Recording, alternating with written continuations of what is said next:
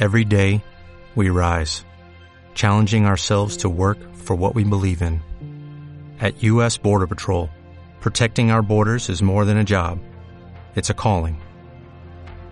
Agents answer the call, working together to keep our country and communities safe. If you are ready for a new mission, join U.S. Border Patrol and go beyond. Learn more at cbp.gov/careers. IG te ofrece este espacio. En Es Radio, Economía para Todos, con Carmen Tomás.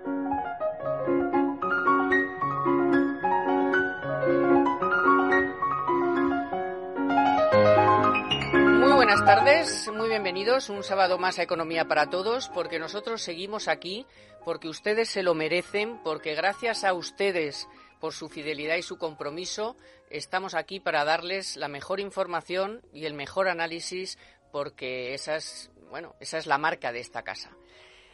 Eh, vamos hoy con la ayuda de Manuel Llamas y del profesor Raga, de José Raga, de Pepe Raga, vamos a intentar poner en orden eh, toda esta batería de medidas, que no es ningún paquete especial, son una serie de baterías de medidas que o bien tardan en publicarse en el BOE o se corrigen sobre la marcha o, en fin, no tienen en cuenta montones de sectores que es como si no existieran. Eh, un poco si realmente eh, con esto vamos a alguna parte. O sea, cuando nos están diciendo que el PIB puede caer hasta un 10%, fíjense que ya hay como un millón doscientas mil personas en este momento, que igual estoy hablando y son ya un millón trescientas mil personas que están ya en un ERTE, que es un expediente temporal de empleo, pero no sabemos los decenas de miles de personas que se van a ir directamente al paro, no a ningún ERTE, sino al paro, porque obviamente pues las empresas están sin ingresos, los autónomos sin ingresos, los autónomos, por cierto, de los que hablaremos y con, y con tranquilidad, solo tres de cada diez autónomos van a poder cobrar esa prestación, que por cierto ya cotizamos por ella.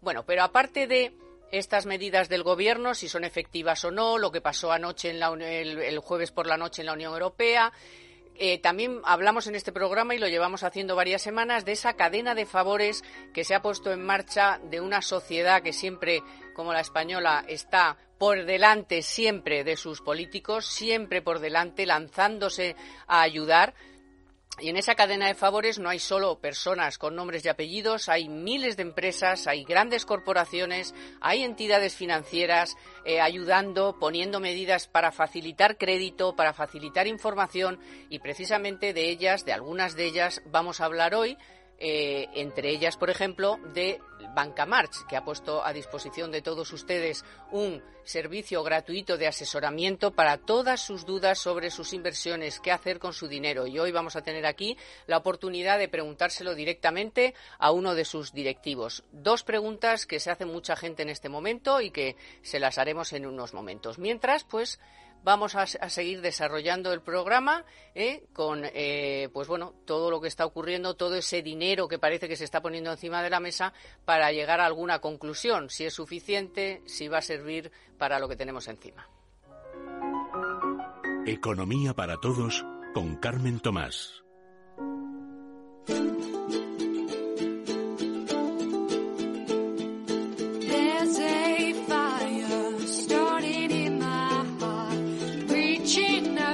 Bueno, pues como les decía, están con nosotros Manuel Llama y Pepe Raga. Muy buenas tardes, muy bienvenidos. Muy buenas tardes, muy buenas tardes.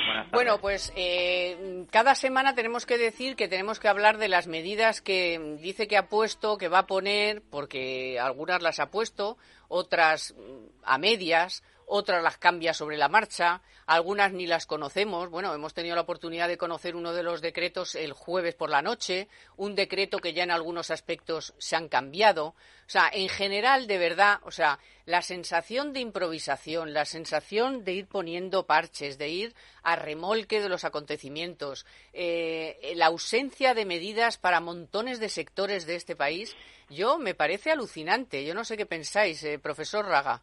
Hombre, yo es que creo, mire, lo primero que hay que decir es que cuando una persona no es creíble, cualquier cosa que diga hay que ponerla siempre en duda. Yo cuando le oigo poner que, que pondrá mm, dos mil millones o veinte mil millones o cuarenta mil millones, me da igual. Me da igual la cifra que diga, porque no sabe ni qué cifra es, no sería capaz de escribirla y desde luego lo que no tenéis idea es de dónde sacarla. Después Europa son los malos porque no nos quieren, pero lo que Europa le pasa lo que a los ciudadanos del país, simplemente no nos fiamos. Compran cosas que no pueden utilizar porque no están homologadas, pero las han comprado y después dice que el culpable es otro. Pero si es que es un, desorden, un desorden completo, desorden interno de los 22 ministerios, no sé cuántos, que sobran en principio todos, todos para lo que hacen, sobran todos, y lo primero que uno tendría que preguntarse es ¿para qué necesitamos un gobierno? necesitaríamos que no molestara, pero si está, seguro que molesta porque es lo que está haciendo. Estabas diciendo hace un segundo que el sector privado se está moviendo, cada uno en sus posibilidades, desde particulares a instituciones, a grandes entidades, cada uno está aportando lo que puede. Mi pregunta es, ¿qué aporta el gobierno? ¿Alguien puede decir que aporta algo? Pues yo, Manu, antes de, yo aportaría, aporta confusión. Confusión.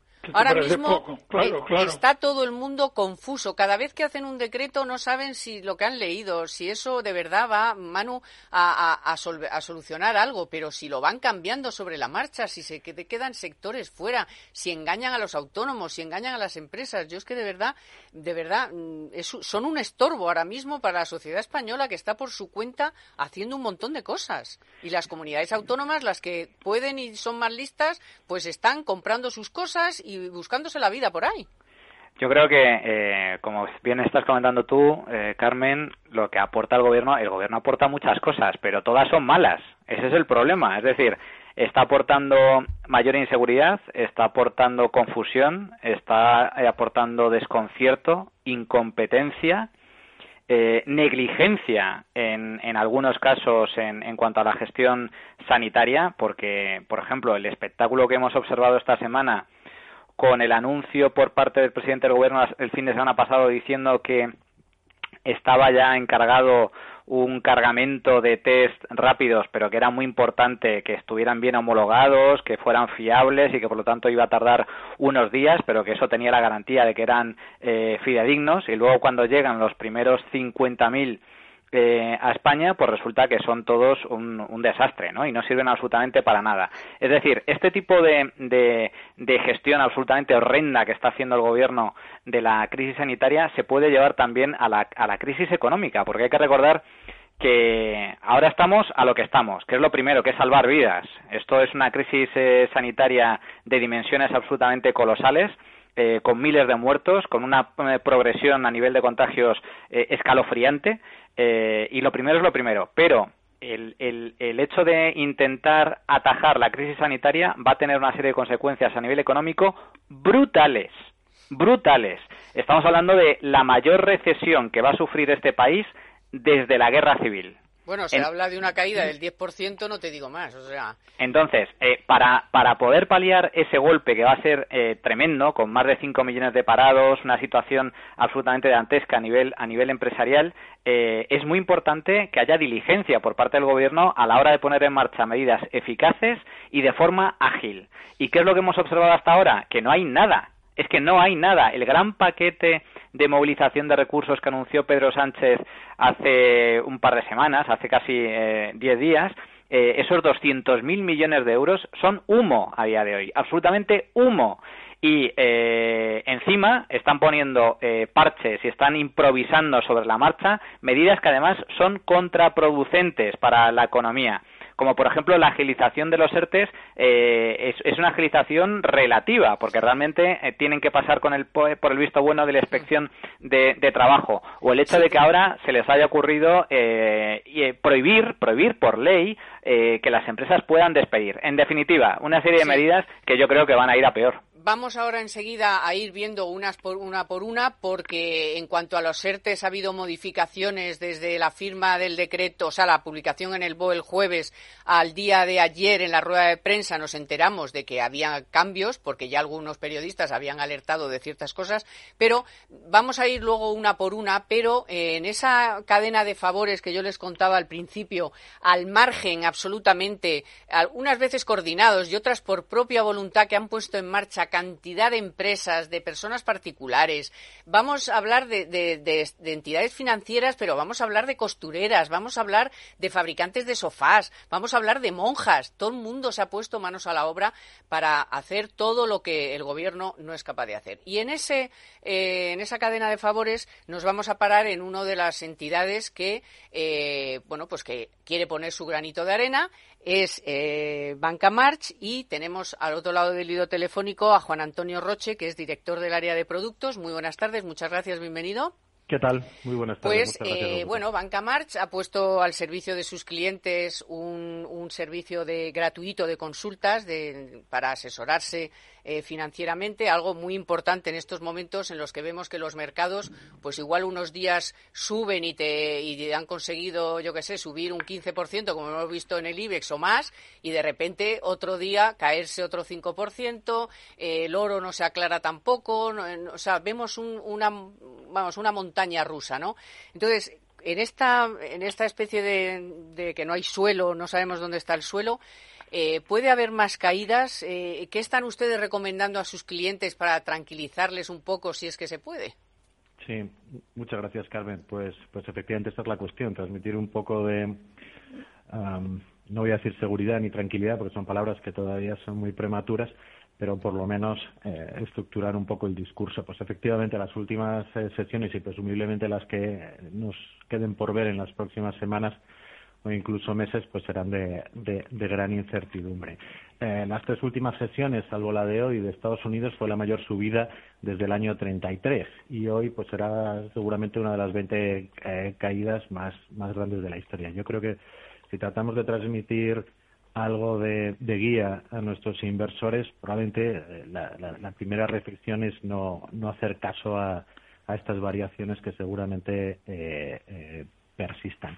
Yo creo que si hay una variable que nos puede ayudar a identificar ese suelo, a fijar un momento claro de entrada, no va a venir de la parte económica, vendrá de lo que ha originado esta crisis, que es la parte médica. La estadística, la noticia en la radio, la noticia en un telediario, que dará tranquilidad a los mercados, que dará un suelo, que empezaremos a saber cuál es, cómo de firme es el terreno que pisamos, no es un dato de empleo, no es un dato económico y no es un dato de confianza que van a ser horrorosos hasta donde alcanza la vista. Se da que estabilicemos la enfermedad. Como es una enfermedad incurable, la única manera de hacerlo es recluyendo a la gente en su casa. Y recluir a la gente en su casa va a exterminar la, economía a, a corto plazo. La noticia que hará que las bolsas se recuperen será una estabilización de días o incluso de semanas en los datos de contagio. claro, por eso, no, que por eso igual, eh, Juan Antonio, estamos viendo cómo, eh, a pesar de los anuncios eh, brutales de puestas de dinero encima de la mesa, de millones de dólares que pone Estados Unidos, que pone el Banco Mundial, que pone el G20, Alemania, Francia, ¿no? Aquí todo el mundo poniendo esas cantidades enormes de dinero, pues los mercados no responden porque mm. efectivamente, por mucho dinero que pongas, si, si resulta que sigue la pandemia y, la economía no se va a recuperar mientras tanto, pues mm. ¿le preocupa al banco, por ejemplo, eh, lo, has analizado lo que ocurrió ayer viernes en la reunión de jefes de Estado de la Unión Europea? de ir cada uno por su cuenta o por lo menos los del norte abandonar al sur, porque como siempre es la cigarra y la hormiga, ¿no? No habéis hecho nada y ahora venís aquí a pedir. Sí, efectivamente, bueno, pues fue algo muy decepcionante, tampoco imprevisible. Eh, yo, con todo y, de nuevo por, por transmitir algo, algo de luz y, establecer qué va a ser relevante en lo que yo puedo hablar, que no es juzgar la, la, la, política en el corto plazo de las medidas económicas, sino cuando, cuando vamos a encontrar un suelo y cuando los inversores en esta parte de sus preocupaciones, que entiendo que es la menor, eh, pueden empezar a estar más, más tranquilos serán las estadísticas, eh, como decía, eh, médicas. Y eso no va a ocurrir antes de tres o cuatro semanas, que esto sí que es verdad de lo que nos están diciendo, porque solo hay que seguir el patrón de los que van delante. Eh, en tres o cuatro semanas, con las estadísticas estabilizadas, las medidas que se han tomado, que las españolas son indiferentes para recuperar los mercados, las que se han tomado en Estados Unidos, el plan más eh, ambicioso, el plan más grande que jamás se ha tomado en la historia de un país caracterizado por tomar medidas enérgicas. Las que se vayan a tomar en Europa, que no se tomaron desgraciadamente ayer, pero que sin duda se tomarán, se van a tomar en todo el mundo, serán suficientes. Que nadie tenga duda que si algo saben los, los estados y los bancos centrales es recuperar una economía. Eh, lo único que hay que aprender en esta crisis es cómo parar una epidemia que es, que es nueva y que la única manera de, de hacerlo es recluir a la gente en su casa porque mientras no tenga cura, solo reduciendo el número de, o la probabilidad de los contagios podemos, podemos acabar con ello. Eh, lo de Europa es decepcionante, no es ninguna novedad. Uno puede entender fácilmente por qué quienes tienen la capacidad, porque han acumulado superávit, no lo quieren regalar y por qué los que no lo han hecho, pues eh, que al final son sus consumidores también, que estas economías son muy exportadoras, pues también requieren en estos momentos la ayuda. Pues será otro ejemplo de, generosidad y de altura de miras que yo no tengo dudas que eso, que eso acabará sucediendo.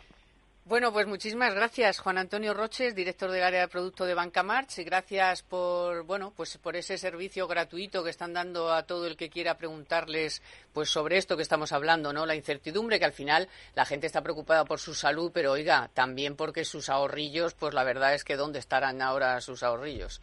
Pues bien atendidos, muchas gracias.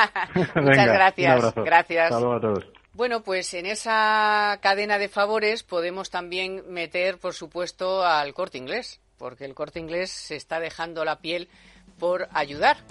Y, por ejemplo, en reconocimiento a la gran labor que están eh, realizando el personal sanitario, pues les están dando prioridad en sus compras del supermercado y de productos de primera necesidad. Fíjense, han habilitado un número de teléfono especial y una dirección de correo electrónico que se les va a dar a los gerentes, ya se le está dando a los gerentes de los hospitales, donde van a poder realizar la compra de una forma más cómoda y rápida. Además, se la van a enviar a casa de forma gratuita. También para todos los clientes del corte inglés se ha reforzado el servicio de Click Car que permite la compra online o por teléfono y la recogida del pedido en el aparcamiento del centro comercial elegido por el cliente. De esta forma, pues fíjense que no solo es cómodo, sino que además pues no se rompen las medidas de aislamiento, ya que la, la recogida del pedido se realiza desde el propio vehículo del cliente. IGE patrocina este espacio para inversores formados e informados y no dejen de seguirnos en podcast o audio online en iVoox, iTunes o Spotify.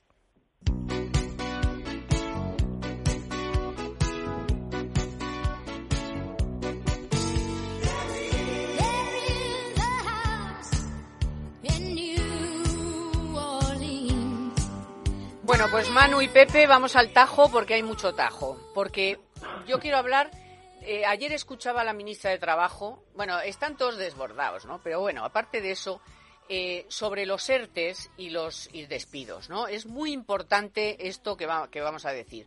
El, viernes por, el jueves por la noche se publicó el, en el BOE por fin medidas que corresponden a esta a esto de los ERTES. En esa en esa publicación se decía que se le iba a dar el mismo tratamiento a los trabajadores sin hijos que con hijos. Y esto rompía las normas que había establecidas de que, bueno, pues depende, si no tienes hijos, tienes derecho a un porcentaje, si tienes hijos, a otros. Bueno, pues ayer por la mañana, antes del Consejo de Ministros, ya me estaban contando a mí que les habían llegado a las oficinas de los SEPES una nota corrigiendo ¿eh? Que no, que no, que tratéis, eh, que no se cambia nada, que todo sigue como estaba. O sea, es, es de una, es de una, de una, yo no sé ya cómo llamarlo, de verdad, de una irresponsabilidad. Y luego escuchar a la ministra, a la ministra de, de, Trabajo decir ayer que no se puede despedir a nadie, pero esta mujer sabe cuál es el tejido productivo de este país. Esta señora se cree sectaria, que aquí todos son Avancios Ortegas o señores Payetes o señores tal. Oiga, no, que España es la mercería, el bar, la floristería, la peluquería, el tallercito ¿Y usted le está diciendo a esa persona que no puede despedir a nadie y cómo paga las retenciones y cómo paga el IVA y cómo paga luego dentro de cinco meses la nómina? ¿Pero estamos locos o qué? Pero aparte de eso, Carmen, el disponer de la empresa como si fueras tú mismo, esto, el gobierno, esta señora lo que pasa es que nunca ha pisado una empresa, porque si no la empresa tiene unas, unas, unas restricciones que usted no puede olvidar. Claro, si nosotros decimos objetivo del país, quédense en casa. Bueno, ha habido ministra que ha dicho que no había problemas en la educación porque desde las guarderías hasta la universidad todo sería online. Yo tengo una nietecilla de dos años que, bueno, va el programa online creo que le va muy a medida suya. Pero ¿cómo se puede ser tan ridículo? ¿Y cómo se puede suponer que hoy yo digo, porque me da la, la apetencia, me viene por ahí decir todo será online y mañana todo ya es online? Es que usted piensa que una enseñanza online se monta simplemente pues con un chasquido de dedos. Pero es que todo es igual. Y, en, la España, en la España vacía, mm, también todos los niños, todos con ordenador, con 4G, con 5G. pero eso desde el niño de año y medio que está yendo a la guardería. Pero es que es absolutamente ridículo esto. Es que no se puede tomar en serio. El problema es que la gente habla y cuándo se contraerá el, el, Producto Interior Bruto, el PIB. Mire, la definición de Producto Interior Bruto es suma de bienes y servicios producidos en un país en un año. Esa es la definición. Entonces, si resulta que la entidad X ha tenido que cerrar porque todos están en, en casa y hay cosas, hay tornillos que no se aprietan online, hmm. sino que tiene que haber allí un señor que ahora tiene que estar en casa y que antes apretaba el tornillo, quite todos esos señores que eran señores productivos con presencia activa en las empresas, llévele usted a su casa, pero dedúzcalos en ese momento del Producto Interior Bruto. Porque claro, el, Producto Interior Bruto no es, no es simplemente un, una utopía, es un cálculo económico. Ya.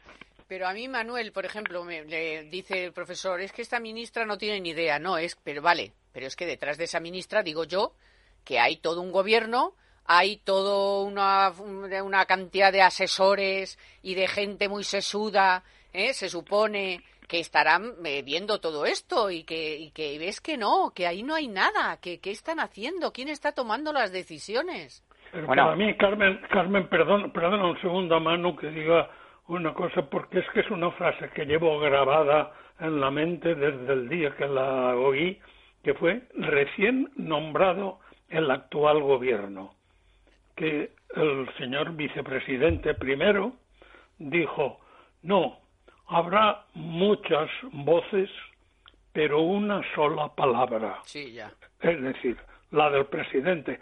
Pues es el presidente. A mí que un ministro diga una tontería, a eso casi ya estamos habituados. Ahora, señor presidente, o le cesa o le, o le remueve de ese sitio y le manda a otra bicoca que le pueda satisfacer, pero todo lo que ocurre responsable el presidente. Después ya veremos si hay otros, pero responsable el presidente. Bueno, yo, yo es que creo que, sí que saben lo que están haciendo. Eso es lo, eso es lo trágico. Eh, lo saben muy bien. El problema es que están poniendo en marcha su plan totalitario y confiscatorio que pusieron en marcha en Venezuela, en Bolivia, en Ecuador y que ha llevado a la ruina a países que eran ricos, enormemente ricos, hace apenas unas décadas, como es el caso de, Venezuela. Es eh, el recetario comunista de toda la vida. Son comunistas, eh, Podemos es un partido comunista, es un eh, partido que ha accedido al poder gracias a Pedro Sánchez, que le ha abierto la puerta de la vicepresidencia y varios ministerios ha permitido que, que el enemigo entre entre hasta hasta bueno pues hasta las entrañas del poder estatal y ahora estamos viendo las consecuencias.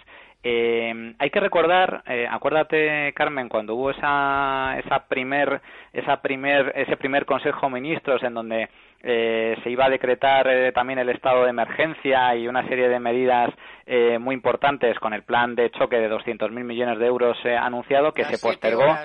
que eso este tardó horas y horas. ¿Y por qué tardó tanto ese Consejo de Ministros? Bueno, porque hubo un choque frontal entre el ala moderada del Partido Socialista que encarna eh, la señora Calviño, la ministra de, Economía, que es lo más razonable que tiene este gobierno, dentro del desastre total que, representa el gobierno de Pedro Sánchez y por otro eh, el vicepresidente Pablo Iglesias. ¿Y en qué consistía ese choque? Consistía en que Pablo Iglesias quería aprovechar el estado de emergencia para nacionalizar sectores estratégicos. Estamos hablando de eh, todas las eh, compañías eléctricas, estamos hablando de compañías de transporte, estamos hablando de la banca, estamos hablando de las principales compañías del IBEX 35. ¿Para qué nos vamos a engañar? Y eso era lo que quería hacer Pablo Iglesias, es decir, convertir eh, eh, a España en Venezuela aprovechando la muerte de miles de españoles por culpa de una crisis sanitaria. Entonces, eso no lo pudo hacer no por no gracias a Pedro a Pedro Sánchez, sino gracias a que Calviño se plantó y le dijo al presidente del gobierno que como mm, mm, Pablo Iglesias eh, se saliera con la suya, ella y otros tantos ministros dimitían ipso facto en ese momento. Mm. Eh, Pedro Sánchez se arrugó porque Pedro Sánchez es un desastre absoluto, está dispuesto a hacer lo que sea con tal de mantenerse el poder y finalmente Calviño ganó esa batalla, pero esta no la ha ganado. Y esto que acaba de aprobar el gobierno en el Consejo de Ministros de ayer, en el que se prohíbe eh, a las empresas despedir, se prohíbe despedir, eso es propio de países como Venezuela o Bolivia. Eso no está, no existe en ningún país desarrollado ni en ningún país serio. Y eso eh, lo que va a traer, la consecuencia es clarísima. Todas aquellas empresas que se vean afectadas por la crisis económica, porque todas se van a ver afectadas y todas van a ver reducidos sus ingresos, todas, en lugar de eh, poder despedir para ajustar costes de, eh, durante este periodo absolutamente extraordinario hasta que la economía empiece a recuperarse, en lugar de eso se van a ver obligadas a cerrar, es decir, a quebrar. Eso es lo que está eh, haciendo el gobierno de Pedro Sánchez con este tipo de medidas. Pues se van a quebrar el, el 90% del tejido productivo. Pues claro, ¿quién puede presentar un ERTE? Pues el corte inglés, las grandes, Inditex, los bancos, pero la mercería, el, taller, la floristería, la peluquería, sin ingresos tres o cuatro meses y teniendo que seguir pagando eh, las a los trabajadores, las cuotas de seguridad social. ¿no? Y las retenciones del IRPF y, y luego cuando vuelvas a abrir, ¿qué quiere? ¿Que, te, que siga pagando todo. Bueno, es que es no conocer el tejido productivo de este país. Ahora, si te quieres cargar el tejido productivo, porque aquí son bares, eh, eh, todo lo que tiene que relacionar con el turismo.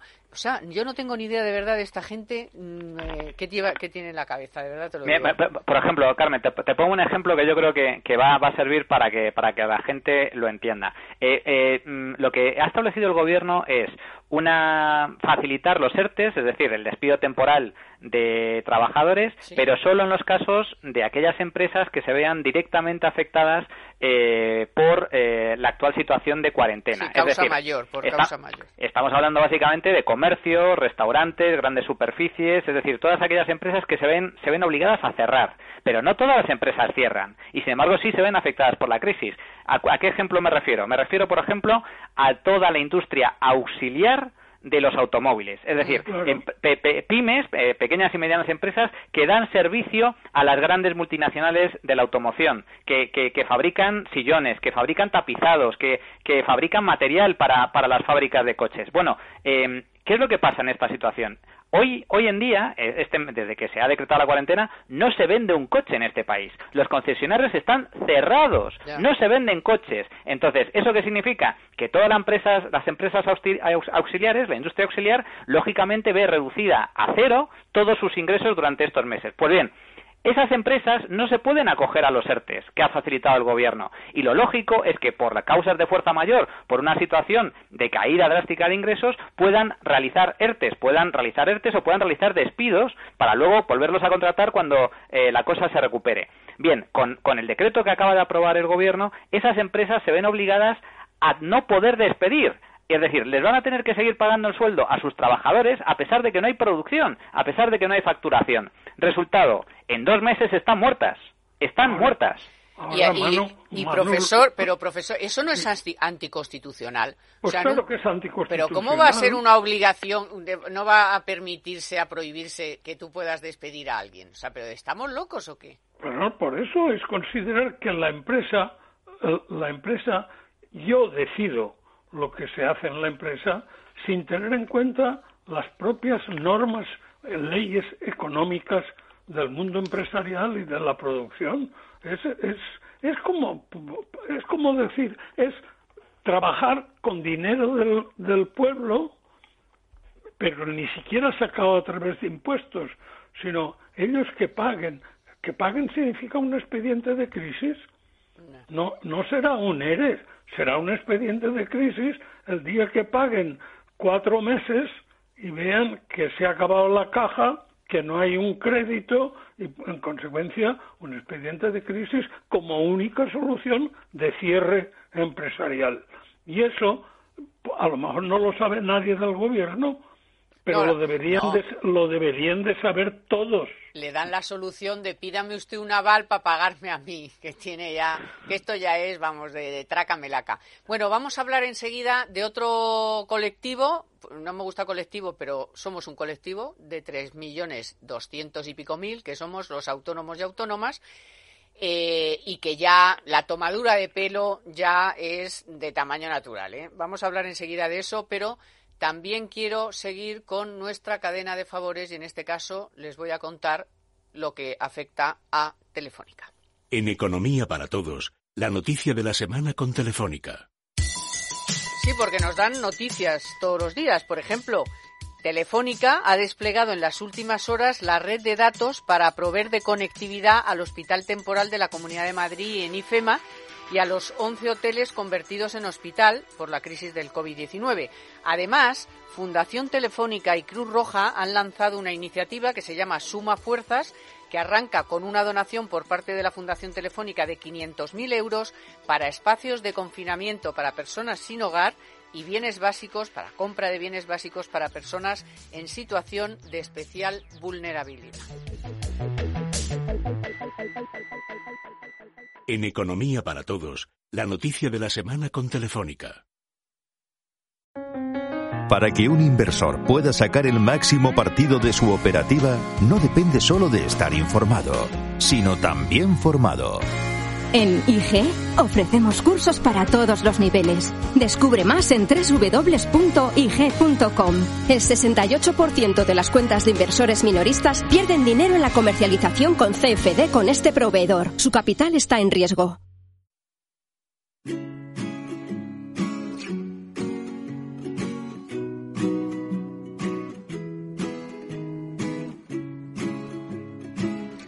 Bueno, ayer ya Lorenzo Amor, eh, presidente de ATA, ya desesperado porque anda mm, eh, por ahí desesperado, desesperado, dando gritos de auxilio. Hasta le llamó el rey, pero cómo será. Pedro Sánchez no sé, pero el rey sí le llamó.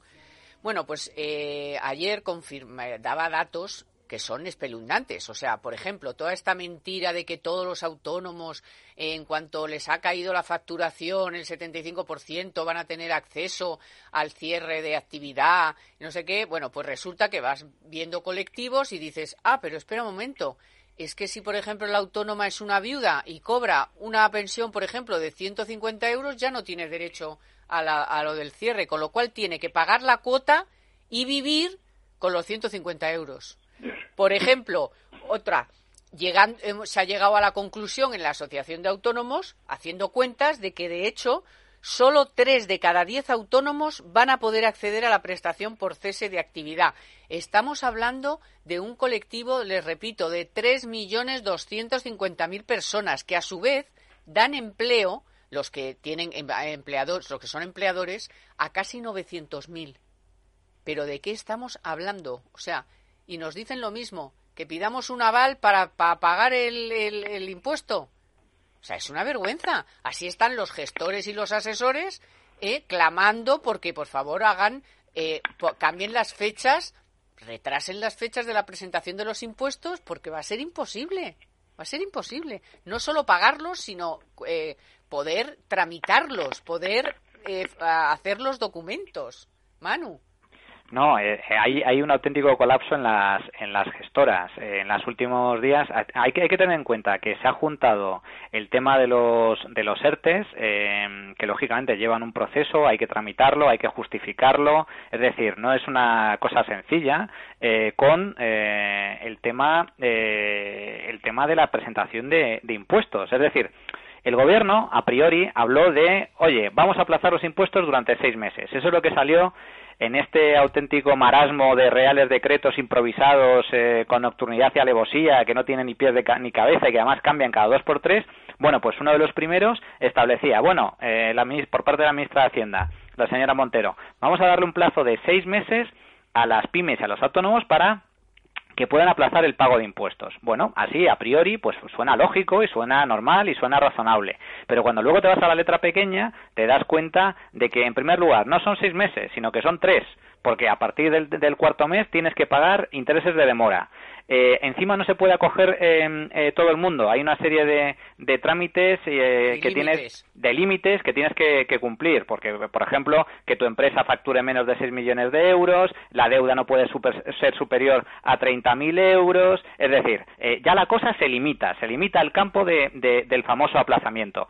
Pero es que luego se sacan de la manga otro decreto, de este marasmo de decretos que, que elaboran en el que dicen que en ningún caso, en ningún caso se suspende la tramitación eh, de los del pago de impuestos, con lo cual eh, eso obliga a todas las pymes y a todos los autónomos que puedan acogerse a este aplazamiento extraordinario, les obliga a tener que hacer el trámite sí o sí. Es decir, para poder aplazar ese, ese pago de impuestos, van a tener que ir a su gestoría o directamente ir a Hacienda, cosa complicada porque las oficinas están cerradas y prácticamente no hay eh, funcionarios atendiendo al público, y van a tener que ir a sus gestorías a preparar los papeles o a hacerlo de forma telemática. Muchos de ellos a lo mejor no, no saben cómo hacerlo para poder, para poder eh, eh, cubrir el formulario, presentar los papeles que le requiere Hacienda con el fin simplemente de solicitar un aplazamiento. Me parece auténticamente una barbaridad, una barbaridad. Por ejemplo, ¿qué ha hecho la Comunidad de Madrid? Que me parece mucho más inteligente.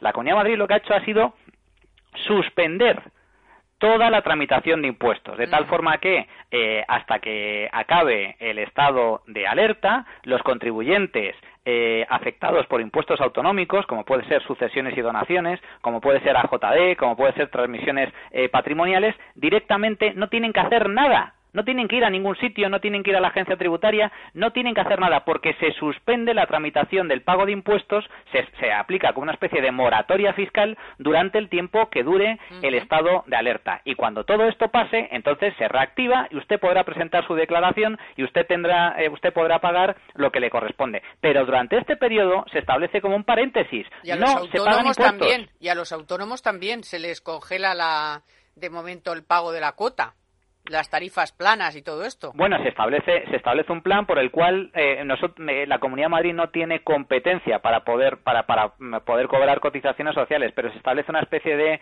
de subvención para que eh, algunos autónomos puedan mm. hacer frente al pago de sus cuotas. Pero lo que debería hacer el Gobierno de España, que sí tiene competencia para ello, es suspender directamente el pago de impuestos durante este periodo, durante dos tres meses. Es totalmente injusto que empresas y autónomos que están activos eh, y que sin embargo han visto reducida su facturación una auténtica barbaridad, tengan que hacer frente al pago de impuestos y de cuotas sociales en esta situación. No tiene ningún sentido. Bueno, y luego, profesor, pensar que todos los autónomos y, y todo el mundo tiene un asesor un asesor al que llamar, al que preguntar, al que llevarle los papeles. No, oiga, que no, que es que vamos a ver, que las cosas no, no, son, no están claras, no sabes qué hacer con tus papeles, porque incluso aunque tengas un asesor, el asesor está teletrabajando en su casa eh, y te está diciendo, bueno, pues haremos un, haremos un promedio más o menos de gastos, como otros trimestres, y ya ajustaremos después. O sea, todo el mundo inventando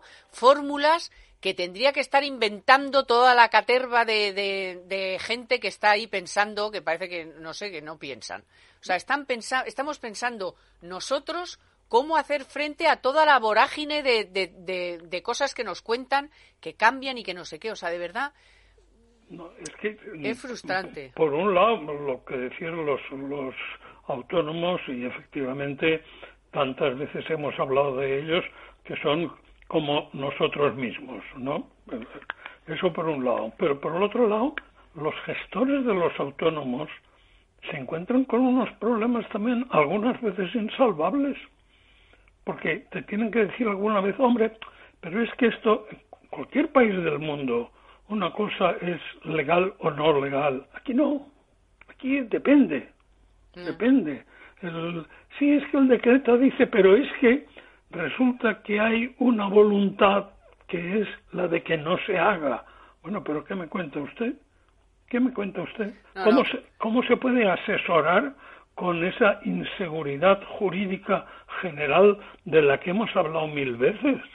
Con los autónomos está siendo la actitud criminal, porque es que cada vez que hablan es además para decir que nos están engañando y que nos están metiendo información eh, eh, averiada, cuando los que dan información averiada son ellos que le están diciendo a los autónomos no os preocupéis si el gobierno está detrás de vosotros, si vais todo, si tenéis la prestación por cierre y si no, eh, si os han caído los ingresos, no os preocupéis, pero, pero qué mentiras son estas, si es que los números no salen, que al final no va a cobrar nada más que tres de cada diez esa, la posibilidad de, de la prestación por cierre de actividad que todo el resto de autónomos no va a cobrar nada, a pesar de que está pagando su cuota y su cierre de actividad, que en la cuota también estamos pagando nuestra parte de cierre de actividad. Claro. Pero qué claro. mentiras nos están contando, hombre. Pero, pero hombre, si está Sánchez presumiendo de su plan de choque sanitario y no ha llegado, no llega a dedicar el 0,15% del presupuesto a sanidad, a, las comunidades autónomas. Sí, sí, pero, luego las comunidades son las malas, las que han hecho recortes, no sé qué. Claro, ahora, pero es que mm, estamos, después queremos que, en Europa se crea lo que decimos, pero ¿cómo se lo van a creer?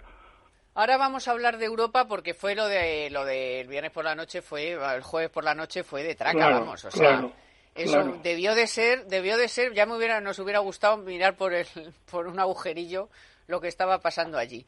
Pero bueno, eh, seguimos un poco porque, porque nos gusta además, porque creemos que, y es así, que hay cantidad de gente, que la sociedad española se ha volcado. O sea, la sociedad española está a años luz, a años luz de sus gobernantes. Aquí eh, igual ves a monjas haciendo batas, que a, costureras que hacían trajes de novia haciendo batas, eh, a todas las empresas aportando algo sobrepasando, por supuesto, a cualquier iniciativa que se le ocurra, que no se le ocurre a este gobierno. Entonces, bueno, pues en esa eh, que me ha dado a mí por llamar hoy cadena de favores que se ha ido poniendo en marcha y que unos y otros y unos y otros hasta tengo que decir mi Atleti, pero tengo que decir que el Real Madrid está poniendo el Bernabéu para que sea un centro de logística de recoger absolutamente todo lo que de se aprovisionamiento, de aprovisionamiento que dice porque claro la gente dice oiga yo estoy haciendo batas yo estoy haciendo mascarillas qué hacemos con todo eso pues al, al Bernabéu y alguien las seguro con dos dedos de frente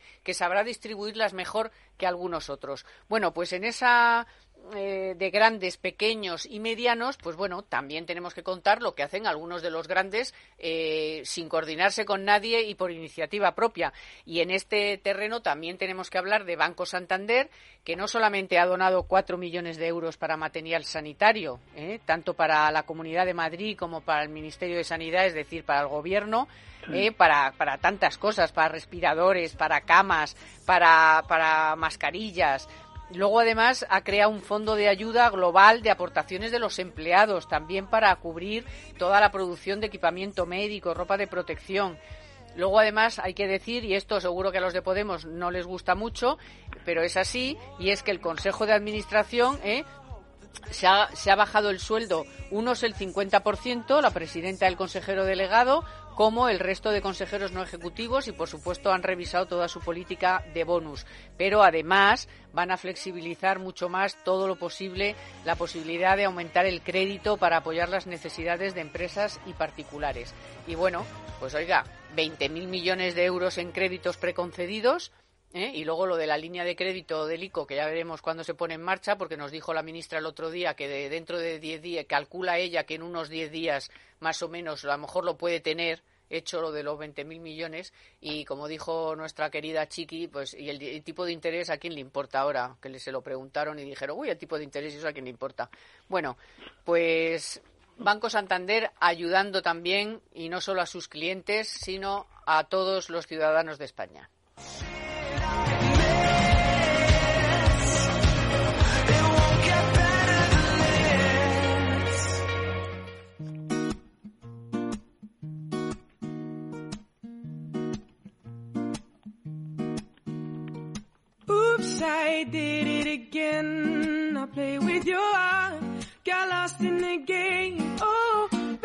Bueno, eh, Manu y Pepe, vamos con el show europeo, eh, porque, bueno, pues todo el dinero que han puesto Estados Unidos y tal, ya nos ha contado un poco también nuestro experto de Banca March, pero lo que pasó en esa reunión de jefes de Estado y de Gobierno. Claro, hoy hemos tenido que escuchar a algunos periodistas de izquierdas decir que mm, salvajismo, qué, falta de, de, todo, ¿eh? de negarle a España dinero, estos del norte que son insufribles y son, pero bueno, han dicho unos adjetivos fuertes, ¿eh? Les han dado. Bueno, eh, ¿por qué? Pues porque hubo una reunión se lo cuento por si acaso, y bueno, pues los, de los más afectados y los más endeudados y los que no hacen nunca los deberes, pues desgraciadamente también estamos siendo de momento los más afectados. Entonces hemos ido a Europa a una reunión a decir, oiga, los que tenéis dinero, pues poner dinero, vamos a poner aquí unos bonos o un fondo, un plan Marshall, un, como se llame, me da igual, pero darme dinero, porque yo no tengo. Entonces, ¿qué les han dicho? Pues que, oye, pues de momento no. Vamos a darnos 15 días y dentro de 15 días a ver cómo está el tema. Y claro, a mí mm, dicen, es que para eso está Europa. Y yo digo, ya, pero es que Europa ya está, Europa, Europa, es que cuatro son los que tienen que sacar siempre las castañas del fuego a otros, ¿no? No sé cómo lo veis. Hombre, yo veo, el planteamiento de Holanda fue muy nítido. ¿eh?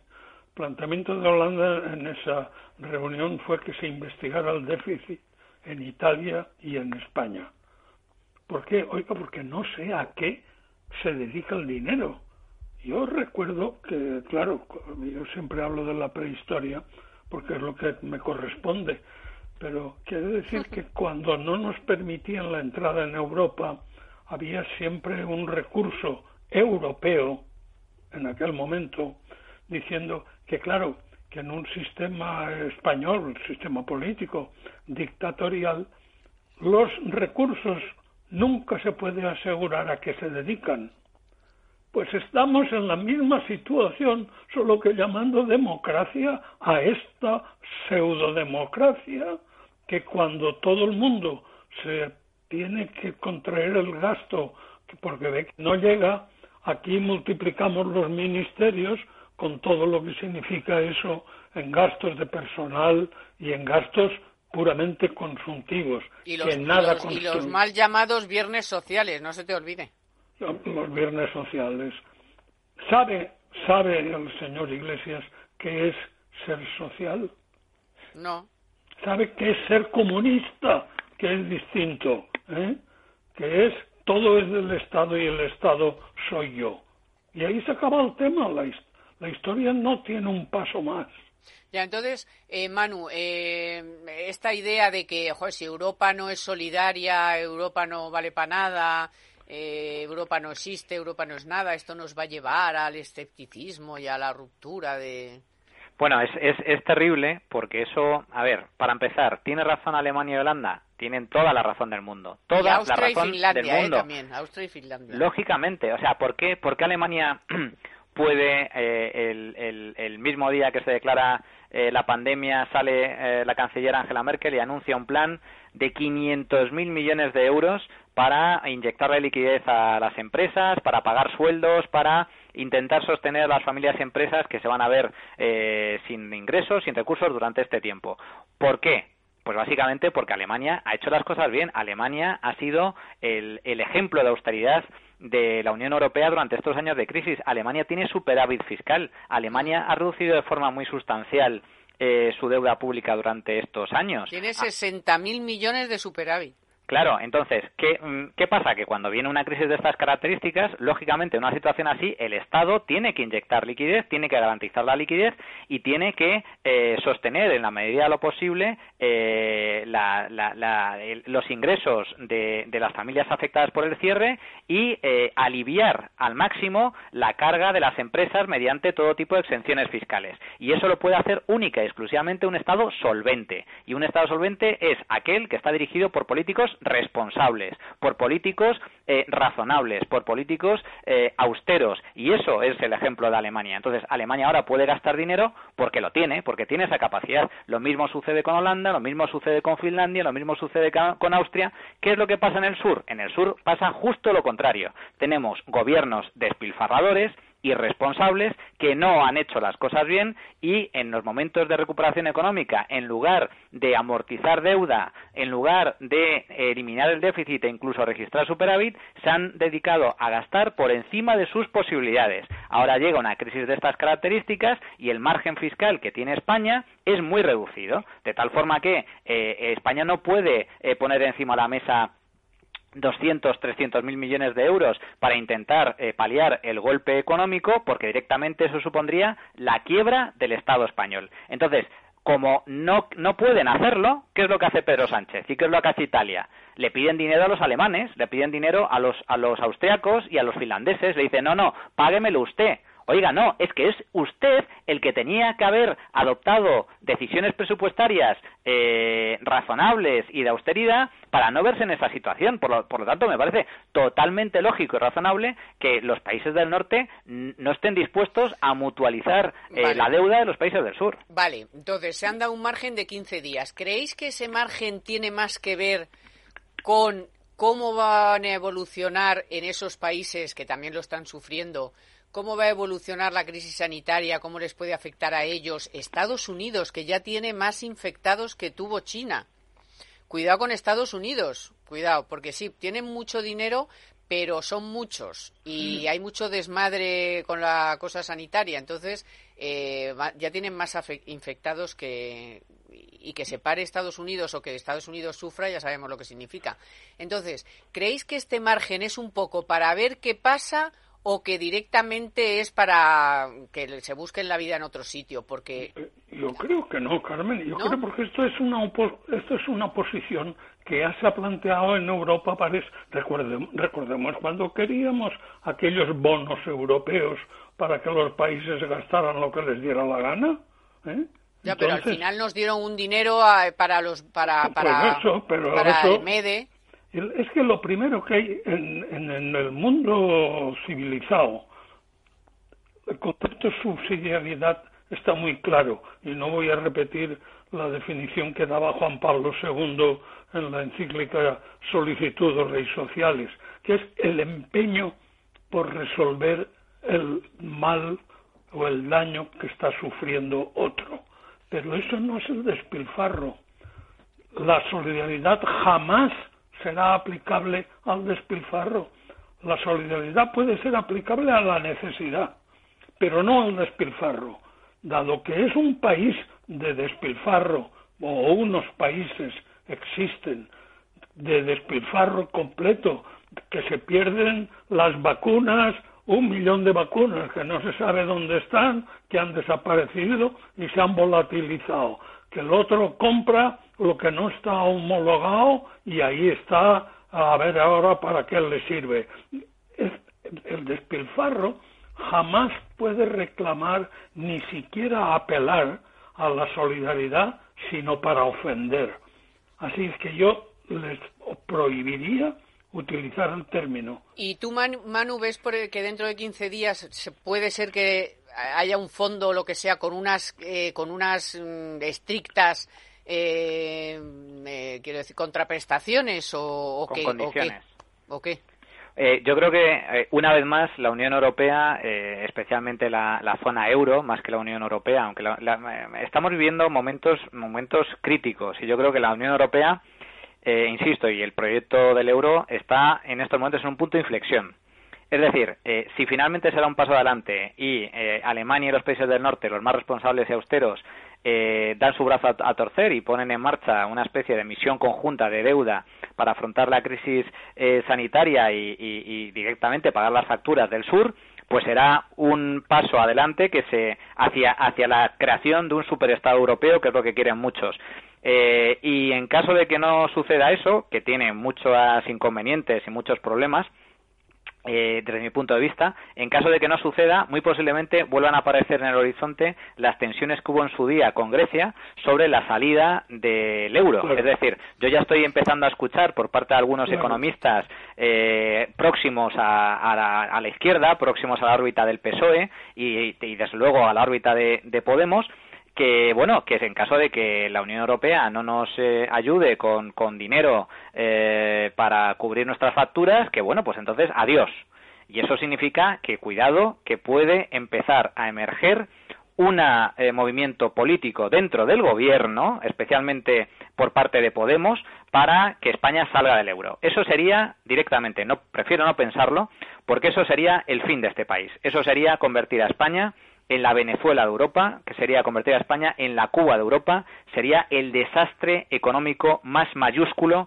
que habría sufrido eh, este país, pues desde, desde vamos, en, la historia reciente, con lo cual sería un grave error. Pero estoy convencido de que si hay un no eh, taxativo por parte de los países del norte, esta posibilidad que os estoy comentando, esta carta de salir del euro, va a estar encima de la mesa una vez más. Bueno, ya lo estuvo en su momento Podemos, ya en sus inicios, luego ha ido modulando y tal, pero en sus inicios su idea era que no fuéramos, saliéramos del euro, eso estaba claro. Totalmente, lo pasa que ah, eh, eso tiene muy mala prensa y, por lo tanto lo ocultaron durante estos últimos años, porque eso genera miedo en, la población, lógicamente, eh, y ahora, con la excusa del coronavirus, no me extrañaría, porque es propio de los populistas, lo vimos eh, cuando fue la crisis de Grecia, como los políticos griegos, no los actuales, los anteriores que fueron un desastre, los, podemitas griegos por por eh, Cipras y, y Varoufakis y compañía eh, y, y, Cipras y, hablaban directamente de que bueno que esto era culpa de Merkel, que ellos no tenían ninguna responsabilidad de, que, de tener una deuda pública del 160% del PIB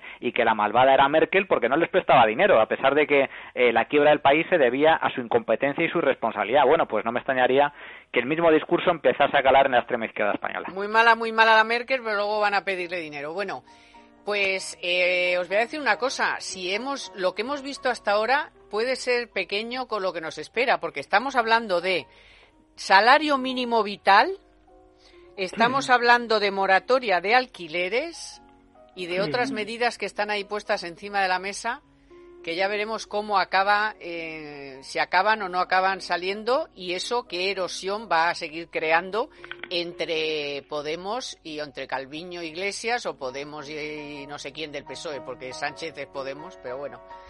Bueno, pues oye que ha sido un placer, muchísimas gracias, cuidaros mucho por favor ¿Eh? Manu y Pepe. Igualmente, Carmen. Intentaremos hacerlo, pero tú cuídate también, sí, ¿eh, Sí, sí, sí. Aquí estamos, cuidándonos todo lo que podemos. Que, que, pareces que no, pero también eres mortal. Hombre, sí, sí, sí. Y tanto, y tanto. Bueno, muchísimas gracias. Cuidaros mucho. Buen fin de semana gracias a, ¿eh? Sí. Gracias a Víctor San Román, que ha estado en los mandos técnicos, a Laura Pons, que ha estado en la producción y por supuesto a todos ustedes, gracias por estar siempre ahí, por su fidelidad, por su cariño, por su preocupación, por seguirnos. Ustedes son vitales para nosotros, para tener fuerzas, para venir aquí y para hacer este programa que espero que les haya servido una vez más pues para tener buena información y yo creo que un buen análisis.